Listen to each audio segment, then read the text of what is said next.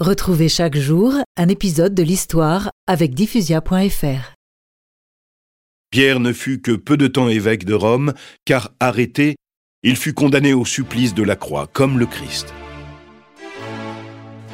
Et justement, dans son humilité pour que le supplice de Jésus reste unique, le jour de son exécution, il demande au bourreau Frère, accorde-moi la grâce de me crucifier la tête en bas.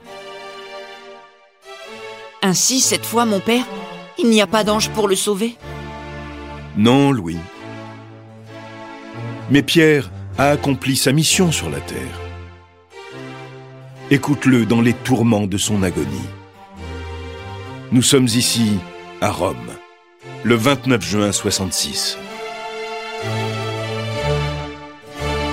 N'ayez pas peur.